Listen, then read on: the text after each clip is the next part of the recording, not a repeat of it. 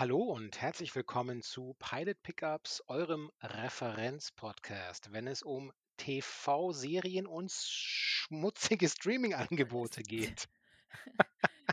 Geht schon wieder los hier. Jetzt wirst du wieder dirty. Dirty Talk, Schmutzige. schmutzige Streaming-Angebote. Und heute sprechen wir über was ganz was Schmutziges. Aber ich möchte nicht vorgreifen, denn ich bin nicht alleine. Wenn es um schmutzige Themen geht, fühle ich mich nur sicher mit der besten Co-Pilotin der Welt. Meine Grüße von München nach Hamburg an.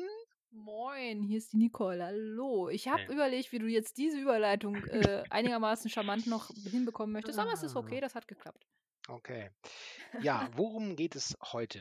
Ähm, zwei Wochen sind schon wieder vergangen und wir sprechen heute pünktlich zu ähm, finsteren Ja. Jahreszeit, sprechen wir über Guillermo del Toros Cabinet of Curiosities. Natürlich werden wir das nicht dauernd und laut und schnell aussprechen, keine Sorge. Ähm, es ist eine Netflix-Produktion, eine sogenannte Anthologie-Serie. Das heißt, es sind äh, acht Folgen, die nicht zusammenhängen und die haben auch eine sehr unterschiedliche Laufdauer, 37 bis 63 Minuten insgesamt. Der Start der Serie war am 25.10.2022 und ähm, Folge Nummer 1 sozusagen haben wir uns für euch angesehen mit dem wunderbaren Titel Lot 63, na, Lot 36, viertelig. Und der Meister selbst, nee, das stimmt gar nicht, ein Herr Navarro hat da Regie geführt.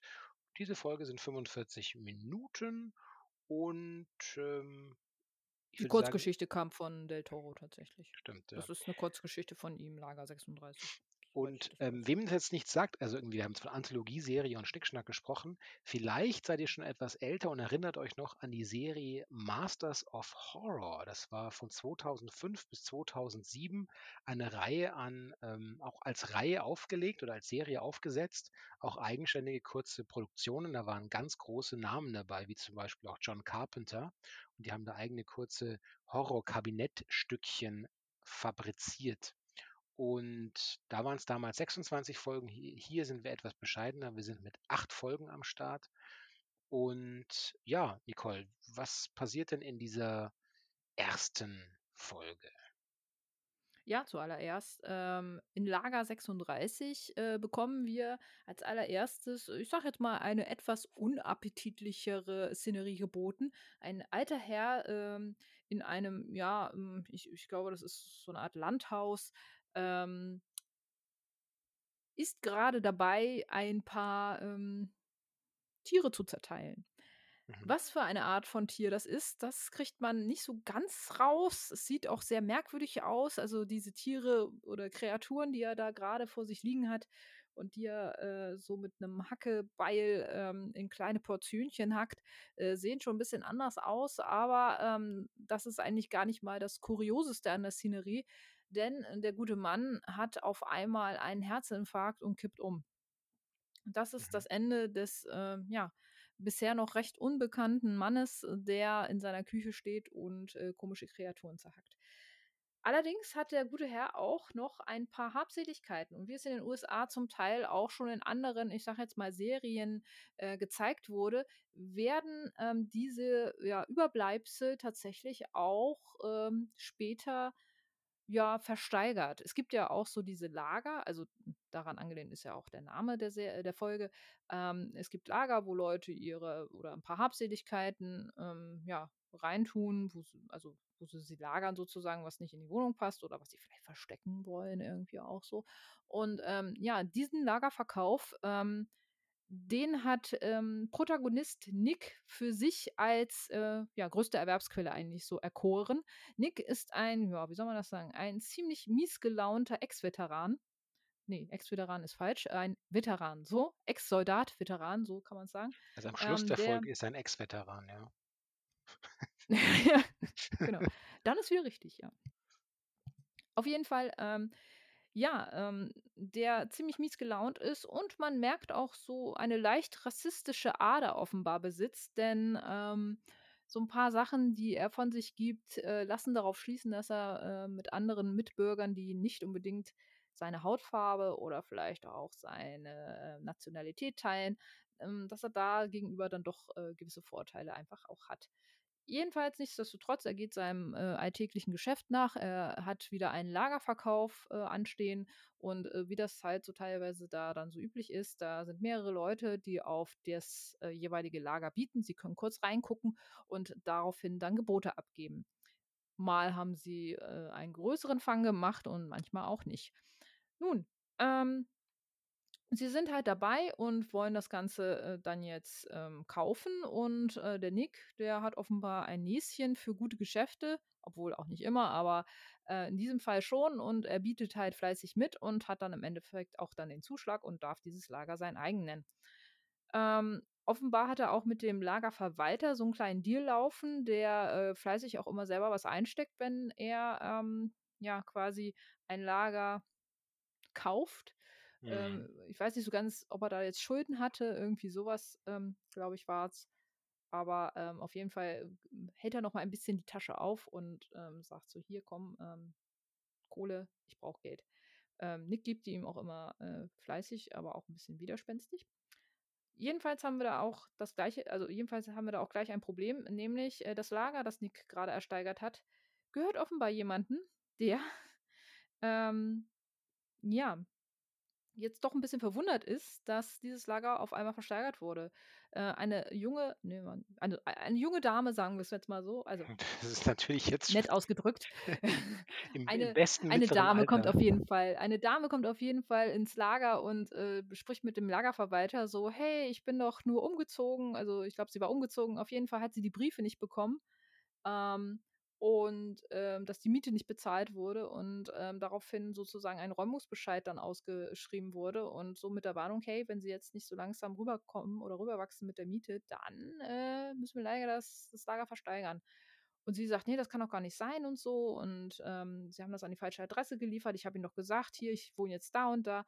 Und es wird schon relativ ersichtlich, dass der Fehler beim Lagerverwalter liegt und nicht bei der Dame.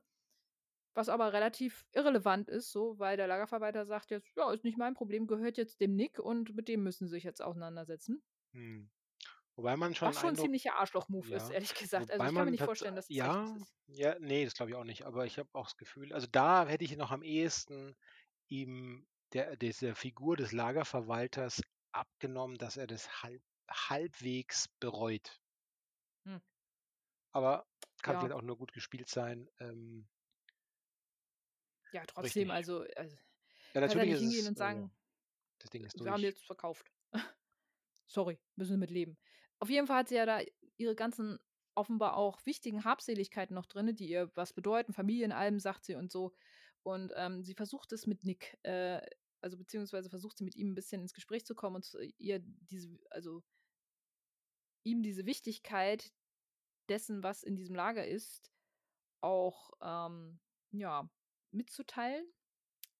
Nick ist das aber relativ egal, weil er auch schon merkt, dass die Dame äh, nicht, ähm, ja, also ähm, wohl zugezogen ist, sozusagen. Also die spricht Akzent und er merkt sofort, ja, das ist ja, das ist ja keine echte Amerikanerin, so nach dem Motto, äh, in, seinem, in seinem Weltbild und äh, ist dann auch etwas arschig ihr gegenüber und sagt so, nee, ich hab, also, pff, ne, warum? Ich habe das gekauft und äh, das ist jetzt meins und äh, sie darf auch nicht mal mehr reingucken so richtig irgendwie so. äh, Sie darf da nichts mehr mitnehmen. Also er ist da schon rigoros und sagt so, nee, ist jetzt habe ich gekauft und fertig ist der Lachs so irgendwie. Und ähm, sie ist daraufhin sehr, sehr sauer, was man ja auch nachvollziehen kann. Spricht noch so ein paar Flüche aus in einer Sprache, die er nicht versteht. Und ähm, ja, Und ganz wichtig, ähm, dann. er, die letzte demütigende Geste, die er vornimmt, das geknackte Schloss oder das offene Schloss von diesem, ursprünglich von diesem Lot, von diesem Lager, Hm, drückt er ihr in die Hand und sagt dann, also das ja, ist alles, was sie, das ist alles, was du von mir kriegst. Punkt. genau. Also das Schloss vollkommen spielt später, noch, überzogen. spielt später noch eine Rolle, dieses Schloss, nicht wahr? Ja, das stimmt, das stimmt. Das hat eine Symbolik, hast du recht. Ähm, also vollkommen überzogen irgendwie. Ähm, er guckt dann in das Lager halt auch rein und findet im ersten Moment aber auch nichts wirklich für ihn großartig Relevantes. Geht dann so seinem Tagewerk nach, er räumt das ganze Lager aus und ähm, ähm, also es ist äh, f- vielleicht missverständlich, das ist jetzt nicht das Lager von ihr. Er hat das auch mitgekauft, aber ähm, das Lager, was er jetzt ausräumt, das ist von diesem Herrn, den Mhm. man am Anfang äh, noch in der Küche hat stehen sehen und fröhlich äh, Tierteile zerhacken. Ähm, das Lager räumt er jetzt aus und ähm, findet halt viele alte Fotos, ähm, ein paar ähm, Sachen halt so. Und in diesen Fotos wird relativ schnell klar offenbar, dass der Besitzer eine äh, Vergangenheit in Nazi-Deutschland hatte. Mhm. Und ähm, äh, ich glaube, er findet auch so eine Art äh, Uniform und so. Also es ist nicht ganz klar, ob er jetzt ein Soldat war, also war wahrscheinlich ein Soldat, also könnte ich mir jetzt Mhm. vorstellen, aber auf jeden Fall ähm, scheint er auf, m, auf irgendeine Art und Weise mit, mit Nazi-Deutschland noch äh, in Verbindung gestanden zu haben und die Bilder geben das her. Und er sucht da weiter drumrum und findet dann tatsächlich ein altes ja, Holzbrett, ein Holztisch, so, ein, so Mhm. eine Holzplatte, und ähm, denkt sich, ach ja, das könnte ja vielleicht was wert sein. Also es sieht auf jeden Fall auch sehr wertvoll aus, sehr hochwertig gefertigt auch und so. Und ähm, möchte das ganz gerne auch äh, dementsprechend natürlich zu Geld machen. Ähm, und hat da äh, auch einen, einen Kontakt, der äh, da offenbar ihm das so ein bisschen erklären kann oder beziehungsweise einschätzen kann, was das alles so wert ist. Bevor er das allerdings äh, machen kann und äh, sich mit dieser Person treffen kann, wird er vor dem Lager noch äh, ja, von einer sehr rigorosen Person, einem, einer Art Geldeintreiber, der offenbar auch Geld schuldet, also dieser Person, ähm, doch sehr unsanft dazu ähm, genötigt, dann jetzt doch bald mal seine Schulden zu bezahlen.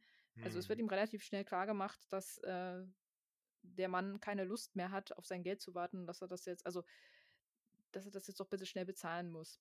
Er kriegt einen Hammer an den Kopf. Also jetzt mal ohne Witz, im ersten Moment dachte ich so, wow, okay, also du hast gerade einen Hammer an den Kopf gekriegt, du hast eine Platzwunde, ich wäre danach nicht mehr so aufgestanden. So. Der muss ja einiges abkönnen, dachte ich. Hey, das Ähm, ist doch nur im Film. also ich weiß nicht, also ein Hammer gegen den Kopf, also da liegst du, glaube ich, länger und äh, stehst danach nicht mehr auf. Aber gut, okay, er ist hart im Nehmen offenbar und ähm, ja, hat äh, dementsprechend, also es wird dem Zuschauer sehr, sehr offen dargelegt, dass er Geldprobleme hat und dass er dieses Geld äh, durchaus gebrauchen kann. Und ähm, offenbar hat er einen ziemlich Jackpot ähm, ja, eingefahren, denn er geht zu so einer, ja, was ist das, so eine okkulte, ja, also so ein, eine, eine Dame, die offenbar mit solchen Sachen ja vertraut ist, hat. Ja. ja, sich auskennt halt auch und so. Und ähm, die erkennt sofort, wow, also das, diese Tischplatte oder diese Holzplatte, die sie hier haben, das ist ein richtig harter Stuff. Also mit dem können sie ordentlich Geld machen. Und äh, sie holt dann noch einen zusätzlichen ähm, ja, Fachmann hinzu, der ihr dann auch nochmal bestätigt, ja, das ist richtig wertvoll und ich bin dafür bereit, äh, 300.000 Dollar zu zahlen. Aber nur, wenn sie zu diesem, zu dieser Holzplatte noch komplettierend etwas hinzufügen, sozusagen. Also zu diesem Tisch müssen vier Bände, glaube ich, also vier Bücher noch gehören, um ähm, ja, ich, irgendwas zu komplettieren, auf jeden Fall. Ja. Es ist noch nicht so ganz klar, was, aber Also sie finden Fall. durch Zufall praktisch ähm, in diesem Holz, in dieser Holz, in diesem Brett, in diesem Tischbrett, wie auch immer, Tisch, wie heißt es denn, Herrgott? Tischplatte. Tischplatte, ja. So, Da, durch Zufall finden sie da drei Bücher drin, Genau. die das Ding ganz wertvoll machen und sie sagt, also, ähm, das sind drei ganz, da, da holen wir jetzt einen Experten rein, der auch mit einem German Accent spricht. Yes, yes. Ähm, und er sagt, if you find the fourth one, this is much worse money. Vier, 300.000 Dollars altogether. Dann ziehen Genau. sie zusammen los ins Lager und sagen, oh, da muss doch noch irgendwo das vierte Buch sein, lass uns da mal zusammensuchen. Ja. Genau, denn nur dann ist es komplett mit allem drum und dran. Und sie suchen und, äh, und, und, und äh, bauen alles äh, nochmal weiter aus und so. Ähm, und ähm, dieser, dieser Mann, der da jetzt mit ihm zusammen das Lager ähm, durchforstet, so findet auch alte Zeitungsartikel und so. Und ähm, da wird von einer Frau berichtet, die äh, irgendwann mal verschwunden ist und so und die man nicht mehr wiedergefunden hat und so. Und ähm, ja, das, das wird am Ende auch noch relevant, sage ich jetzt mal. Aber ähm, ja, im Endeffekt schmeißen sie sehr viel weg. Aber dann Hm, finden aber sie dann einen Geheimgang. Genau. Und was verbirgt sich da?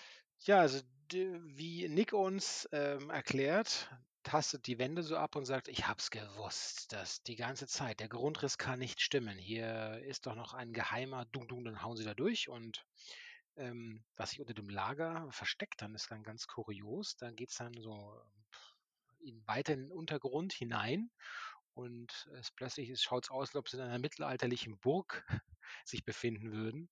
Aber das ist Ja, natürlich was nur ein ein krasser einfacher Untergang da. ja, Also, so 'n äh, Steingang und der führt dann dieser Gang führt dann, äh, schließlich in einen einen runden Fleck, runden Raum und da ist am Boden eine ausgetrocknet so so sieht's aus, eine ausgetrocknete Frauengestalt. Mumifiziert fast schon Ja, irgendwie, genau. ne? Und die liegt innerhalb eines, wie wir später oder sehr schnell herausfinden, eines Siegels, eines Bannsiegels. Und hinter ihr ist ein, ähm, kleiner Sockel aufgestellt mit dem, was sie glauben, dass das 4. Buch sein könnte. Und weil Oh. Nick weil Nick ein Vollidiot ist, ein Ey, da kommt die Geldgeiler dümmste Szene überhaupt, ne?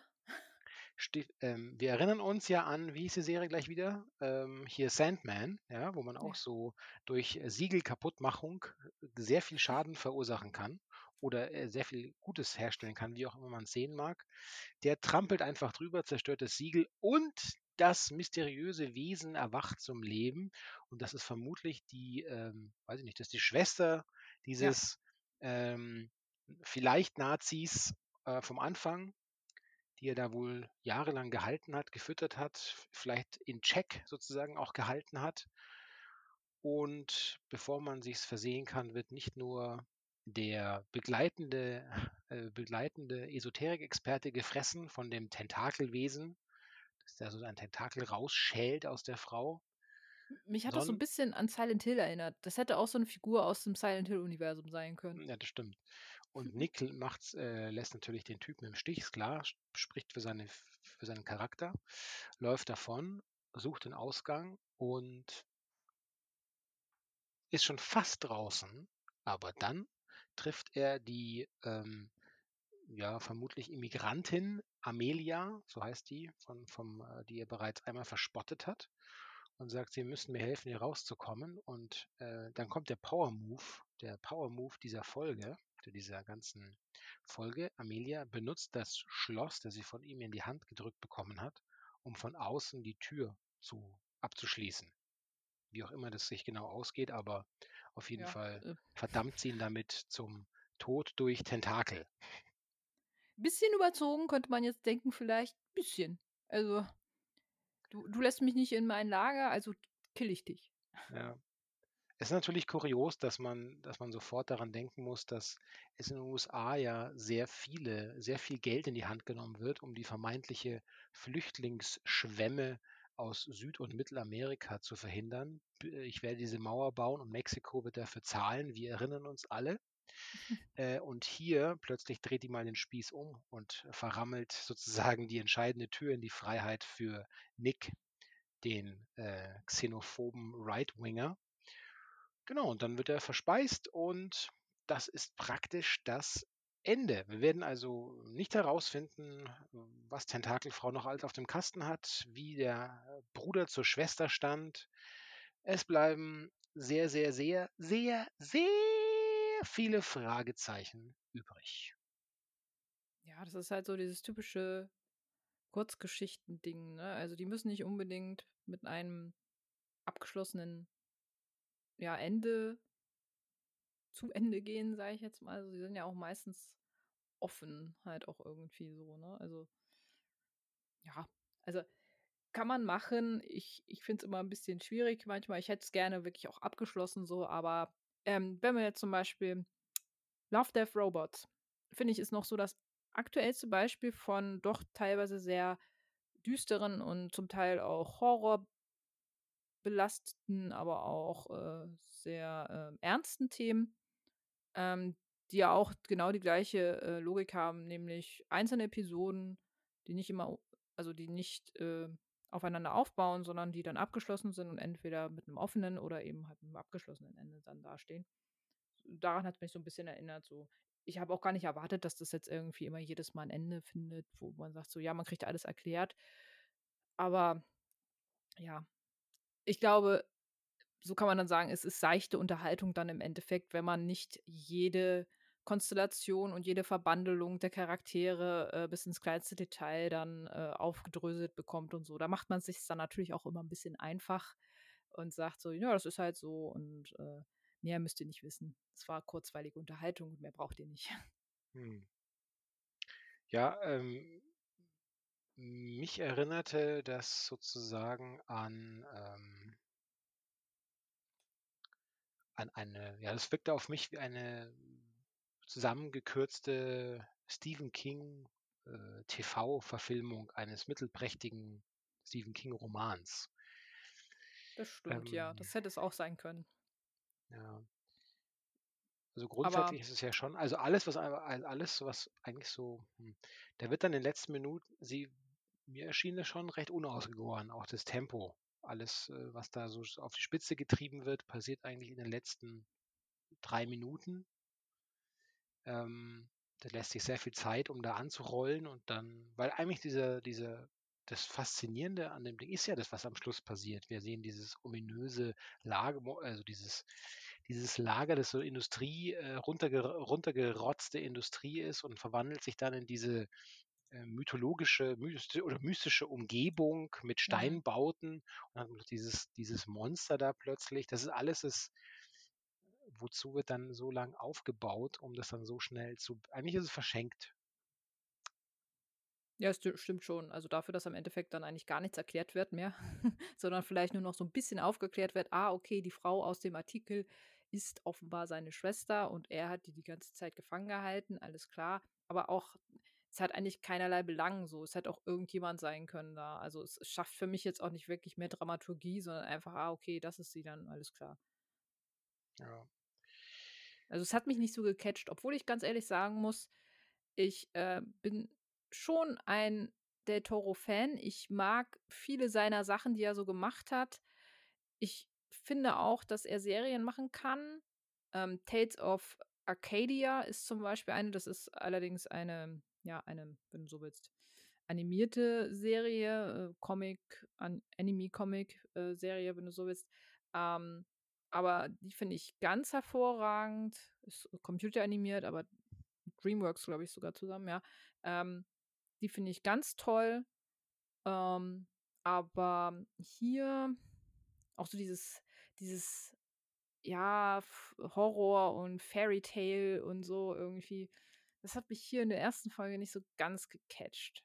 Aber wenn du, äh, das vielleicht noch kurz, äh, du hast ja am Anfang die, die Stars in solchen, in solchen Kurzgeschichten oder Anthologieserien äh, be besprochen und angesprochen. Ähm, auch, auch hier, ähm, das Kabinett der Kuriositäten, ich mache es mir jetzt einfach, Mhm. kann damit äh, tatsächlich auch ganz gut äh, aufwarten. Ne? Andrew Lincoln, dem einen oder anderen vielleicht The Walking Dead bekannt, Rick aus Mhm. The Walking Dead, ist dabei. Oder, und das fand ich krass, Rupert Grint. Wer kennt ihn nicht? Ron aus Harry Potter. Dass der sich nochmal in irgendeine Serie äh, verirrt, hätte ich auch nicht gedacht, tatsächlich. Ja. Aber hat die haben wir noch Ähm, nicht gesehen. Vielleicht sollte man noch sagen, was wirklich äh, toll und fantasievoll äh, gelungen ist, ist das Intro. Das stimmt, das ist auch sehr schön. Ja, das hat, Mhm, hat mir das gefallen. stimmt. Und es Ich gibt auch so eine, so eine kleine, Ein ich weiß nicht, ob das bei jeder Folge der Fall ist, es gibt auch so eine kleine Einleitung vom Maestro sozusagen persönlich, bevor die eigentliche Folge losgeht. Ähm, das war auch ganz nett. dafür fand ich den Abspann aber unheimlich schlecht. Also, d- da war ja dann einfach nur so, und hier hast du nochmal den Trailer auf alle anderen Episoden. Ja, ja, stimmt, das war ein bisschen äh, Quatsch. Ja. Ja, das war ein bisschen lame. Ich habe auch gedacht, so, wie ist jetzt zu Ende? Ich dachte erst, das wäre jetzt nochmal so ein Nachgang aus, für, die, für die Folge irgendwie oder so. Und dann dachte ach nee, das ist ein Trailer. Okay, wie kommen wir denn jetzt auf die Idee? Also, das war so ein bisschen merkwürdig. Sehen Sie, was am nächsten Tag im Lot passierte? Nein, Ja. sehen Sie es nicht. Sollten wir auch machen. Wir sollten hier am Ende einfach äh, für die nächste Folge schon so ein paar ähm, Sachen rauscutten und ähm, dann daraus so einen so einen kleinen Anteaser, so, du, so ein bisschen anfüttern. Auf die nächste Folge einfach mal so. Immer so an die letzte Folge, in die letzten paar Dann, Minuten noch so mit rein. dann würden aber alle Leute jetzt wissen, dass wir in, dass wir in zwei Wochen als einziges Podcast der Welt John Wick, die Animated Series, besprechen können. Hier habt ihr es zuerst gehört. Hm, hm, hm. Also, äh, Ja, wie würden wir fällt unser genau, wie fällt unser, äh, Fazit aus? Ähm, Hm. ich denke, ich werde das so peu à peu schon durchschauen, aber es ist nichts, was jetzt sofort mich zum Weitergucken animierte. Wie ist bei dir? Ne, dafür fand ich das als Auftaktfolge auch nicht spannend genug, ehrlich gesagt. Ich f es ist ja immer so 'n bisschen auch die Figuren, die da mitspielen und so und ja, wir alle Pans Labyrinth. Es ist nach wie vor so oder auch, äh, Shape of Water. Das lief ja alles wirklich über die Optik und das war ja auch unheimlich faszinierend so. Ob man jetzt immer mit dem Stoff was anfangen kann, ist 'ne andere Geschichte so. Aber hier hat mich das selbst nicht mal großartig abgeholt, weil's immer alles alles war so düster, so gedrungen irgendwie so. Man hat wenig gesehen auch und, äh, wie gesagt, die Figur, also dieses dieses Monster am Ende, so da, wo's dann wirklich spannend wurde und wo dann mal 'n bisschen Action kam, so, dann war's auch schon wieder fast vorbei. Ähm, ich fand's schade für den Auftakt. Ich glaube, vielleicht hätte man sich sogar 'ne bessere Folge also, wir werden's nicht jetzt noch nicht wissen, aber ha, äh, Mhm. weil's Del Toro ist, werde ich's mir wahrscheinlich angucken, aber ich würde es wahrscheinlich keinem Del Toro-Fan empfehlen da weiter zu Ja. gucken. Also, das das wäre nicht meins, Was die. Serie oder was diese Folge ganz geschickt macht, ist, dass sie, ähm, ein bisschen das, ähm das äh, die Frage nach die Frage nach jetzt im Englischen die Frage von Race eher umdreht und sie in etwas in ein klassizistisches Argument umdreht. Hm. Indem in einer kurzen Unterhaltung erleben wir das, wenn der ähm, der schwarze Lagerverwalter sozusagen und Nick, beide sind ja Veteranen und beide kamen sozusagen, ähm, aus dem Krieg wohl mehr schlecht als recht raus und beide wurden verwundet. Oder der Nick hat er hat gesagt: „Ich habe mein Gehör verloren oder ich habe mein Ohr irgendwie Auf fast Seite, ja, eingebüßt.“ mhm.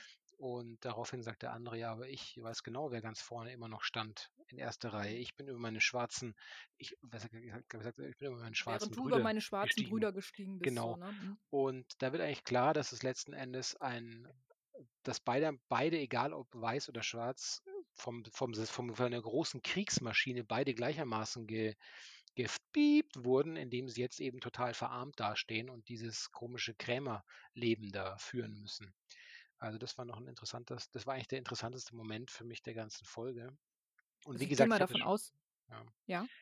Oder ich hatte schon angedeutet, eben diese Umkehrung, dass jetzt eben in letzten Instanz die, äh, sagen wir mal, vielleicht mexikanisch zu lesende Immigrantin einen auf Border Patrol macht und zumacht, den den den Sprung in die Freiheit Nick verwehrt, der noch am Mhm. Anfang gesagt hat: „Jetzt kommen die alle in unser Land und kriegen hier alle am besten auch noch Welfare. Also, kann's ja nicht weitergehen.“ Na ja, das waren die Ja, wenn beiden man's auf der Ebene so 'n bisschen betrachten will, ja, dann hat's sogar so 'ne gewisse Deepness, aber, ähm, Depth, das also Mann. Depth. Depth. The Deepness, the Deep. Ähm, aber was was was was du ja sagtest eben auch also, wir ich glaube, die reden vom, ähm vom Vietnamkrieg, wo sie waren. Also, ich glaube, es war nicht der 2. Weltkrieg, war der Vietnamkrieg vermutlich auch irgendwie und das ist ja diese ständige Thematik. Die Soldaten, die in diesem Krieg waren, äh, sind eigentlich nur Verlierer, weil keiner diesen Krieg wollte. Sie am Endeffekt auch das war ja auch in Rambo 'n großes Thema so, sie kommen nach Hause, haben für ihr Land mehr oder weniger gekämpft, obwohl sie eigentlich da vielleicht auch gar keinen Bock drauf hatten so und, ähm, werden in ihrem eigenen Land dafür dann halt auch noch, äh, bespuckt Mhm. und bepöbelt so und, äh, stehen am Ende ohne Mittel da halt, ne? Also, Ja. das ist ja irgendwie so 'n gängiges Thema, was diesen Soldaten aus dem Vietnamkrieg ja irgendwie immer so anhaftet oder in den Filmen auch immer groß beschrieben wird auch zum Teil, Mhm. ne? Und was wäre ganz spannend, äh, wer sich von unseren ZuhörerInnen vielleicht noch an die Stephen-King-Verfilmung „Der Musterschüler“ ich glaube, das heißt Ah „Der ja. Musterschüler“ erinnert. Mhm. Ähm, brauchen wir jetzt nicht lang zusammenfassen, aber es gibt da eine Szene, da zwingt sozusagen der Nachbarsjunge seinen Nachbarn der hat nämlich als ehemaligen Nazi erkannt und er zwingt ihn, die Uniform anzulegen und zu marschieren. Und man merkt so richtig, wie der alte Mann in Anführungszeichen sich bei dieser Exerzierübung immer mehr in das verwandelt, was er früher war, in diesen strammen Befehlsempfänger. Er richtet sich auf und wird ganz zackig dabei, weil ihn dieser Junge dazu zwingt, in dieses alte Ritual wieder reinzukommen. Und daran musste ich denken, als der, hm, vermeintliche Nazi am Anfang als wir ihn, der, der, der kriecht ganz langsam von seinem Sitz auf, aber als es darum geht, dieses Tier zu zerlegen mit dem Hackebeil, da wird er richtig, äh, richtig voller Elan und Power. Da er hat einen Lustgewinn dabei, dieses Fleisch zu zerhacken. Aber Und- jetzt, jetzt mal die Frage, was glaubst du, woher dieses, also was hatte diese erste Szene für einen Sinn? Brü- Brütet der, hat er die da ausgebrütet? Sind das die Kinder von diesem, von diesem Monster in, in dem Ding? Er macht ja auch, stimmt, das haben wir ja auch gesagt, er macht ja auch so komische Bewegungen, bevor er da reingeht. Also es gibt noch eine Szene, wo, wo die Aufnahmen aus dem, aus dem Gehweg von diesen, äh, von diesen äh, Räumen oder von diesen Lagern halt sich angucken so und da sehen sie den alten Mann, wie der so eine, so eine Art äh, Tanz vorführt, bevor er da reingeht oder rausgeht halt so. Auch so komplett strange, was dir kein Schwein erzählt, ne? Oder erklärt, warum das passiert. Ja, man könnte vielleicht, ja genau, man könnte es so als Ritual zur, zum, wie hat es geheißen, er, der hat immer das Zeug reingetragen, hat er gesagt. Das ist Ja. aufgefallen, er kommt immer Zeug rein. Das, die Frage ist jetzt natürlich, es wird, wirkte dann eher so, als ob er die vielleicht gefüttert hätte. Aber das, womit er sie füttert, das scheint ja auch nicht ähm, sozusagen von, in. Anführungszeichen, von unserer Welt zu stammen. Ja, irgendwie Also- schon, ne? Es ist so komplett verwirrt irgendwie so. tun sich also viele Fragen auf, die nicht beantwortet werden, oder wir haben sie bloß nicht uns erschließen können, weil wir eben doch nicht den esoterischen Weitblick des Toros haben, wie Ja, dem auch sei. vielleicht fügt sich am Ende alles zusammen in der letzten Folge, aber keine Ahnung. Also es kam ja zu Halloween raus, passend so am 25. hast du ja schon erzählt. Ähm, wer da so ein bisschen Bock hat auf ein bisschen Horror und äh, kurzweilige Unterhaltung, so kann ich mir vorstellen, dass der da vielleicht ein bisschen Spaß dran auch hat. Aber ich glaube, da gibt es äh, dann auch noch mal bessere Folgen vielleicht als die jetzt unbedingt für den Auftakt. So Del Toro-Fans werden sich das bestimmt geben. Ich, ich ja wahrscheinlich auch, aber ich würde es, also äh, ich würde das nicht unbedingt weiterempfehlen, so wenn du jetzt nicht Hardcore Del Toro bist und mega, also Del Toro-Fan bist und mega Bock auf Horror und so ein bisschen Grusel halt hast. So. Ja, bleiben wir dabei und hoffen, dass Del Toro vielleicht irgendwann doch noch einen Cthulhu-Film drehen darf mit irgendeinem Studiogeld. Weil wenn wir angucken, was Netflix alles an Spielfilmen produziert, wäre das doch nur fair, wenn wir auf guten äh, 100, 180 Millimeter even, mindestens 320 Millimeter Film, eine große Cthulhu-Vision von Del Toro sehen könnten. Oha. Ja. Vorsicht, ähm, aufgemerkt, es folgen nun jedoch im Landevorgang wichtige Sicherheitshinweise. Sollte euch nämlich unsere Kuriosi Kuriositäten-Kabinettsfolge gefallen haben, dann empfehlt uns doch weiter, empfehlt Pilot Pickups den Podcast weiter, helft uns bekannter zu werden, berichtet euren Freunden, eurer Familie, schwätzt allen ein Abo auf. Womöglich bewertet uns positiv, das heißt mit 5 Sternen Minimum, sonst braucht ihr es gar nicht machen. Habt ihr gehört? Okay. Auf den Streamingdiensten der Wahl, zum Beispiel Spotify oder bei Apple. Denn so werden wir besser gefunden. Ihr könnt uns äh, auf Twitter und Instagram folgen unter @pilotpickups. Schlagt uns Serien vor, die wir uns vornehmen sollen.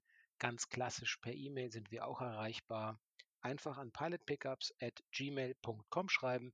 Da freuen wir uns auf jeden Fall, mit euch in Kontakt zu treten und auf den Austausch. Und jetzt noch ein letzter Hinweis. Wir gehen in die Pause, richtig? Das hast du gut mitbekommen. Also ich weiß nicht, vielleicht, äh, wenn du möchtest, kannst du auch ein paar Solo-Folgen machen, aber ich glaube, wir beide haben gesagt, wir wollten ganz gerne im Dezember euch etwas äh, Möglichkeit geben, durch das Archiv zu scrollen und euch vielleicht noch den einen oder anderen Serientipp mit, ähm, ja, unter den Weihnachtsbaum zu Hm. kredenzen und vielleicht ein bisschen, wenn die, ja, ich sag jetzt mal, die äh, Verwandten wieder nerven, einfach mal Pipickups einschalten. genau. Scheiß drauf. Die Ja, eine, genau. was sagst du, gib mir mal die Kartoffeln. Ich kann dich nicht hören. Ich höre Podcast, ich höre Pilot Pickups. Genau, ich höre gerade, was die Leute über Ratchet sagen. Ja, Ja. es ist, äh, ne, äh, kann, kann durchaus mal ganz, ganz cool sein, glaube ich. Aber genau, wir haben gesagt, äh, wir gehen in die Winterpause beziehungsweise in die Holidays Hm. und ähm, kommen am 17. Januar wieder mit einer neuen Folge zu einer neuen Serie. Mal schauen, was es sein wird. Wir wissen es selber noch nicht, aber dafür nutzen wir auch die Pause, um ein bisschen Material zu ja, recherchieren und Sichten. zu durchforsten. Genau. Ja, zu sichten, Ja. genau. Und äh, meine Solo-Shows gibt es ja auf OnlyFans, das wisst ihr. Da könnt ihr mir Oh, vertrauen. sexy. Und ähm, bis dahin wünsche ich euch, wir wünschen euch, ja stimmt, dann können wir euch jetzt wirklich schon tolle, fantastische Feiertage. Wer es feiert, natürlich ein schönes Weihnachtsfest und einen schönen Jahreswechsel. Wer diesen begeht, wünschen es war ein tolles Jahr mit euch und im nächsten Jahr wird es natürlich noch viel besser, noch größer, noch fantastischer mit noch mehr Gästen. Stoppen Sie mich, ich werde in Superlativen ertrinken. Ja, sehr schön. Das kann ich auch nur so zurückgeben oder auch nur äh, mich äh, dem anschließen. Ähm, es war eine sehr, sehr schöne Zeit, Rudolf. Es war ein wundervolles Jahr auch mit dir hier zusammen im virtuellen Cockpit. Und ähm, ja, ich hoffe, ihr bleibt gesund und passt auf euch auf und kommt gut ins neue Jahr. Wir wollen auf jeden Fall weiterhin von euch tolle, tolle Bewertungen und natürlich auch gerne die ein oder andere ja, Kommentarzeile lesen. Wir freuen uns immer auf Feedback. Und ähm, ja, da übergebe ich doch dann gleich wieder an Rudolf und sage schon mal Tschüss und bis zum nächsten Mal. Bis später Silien reingehauen.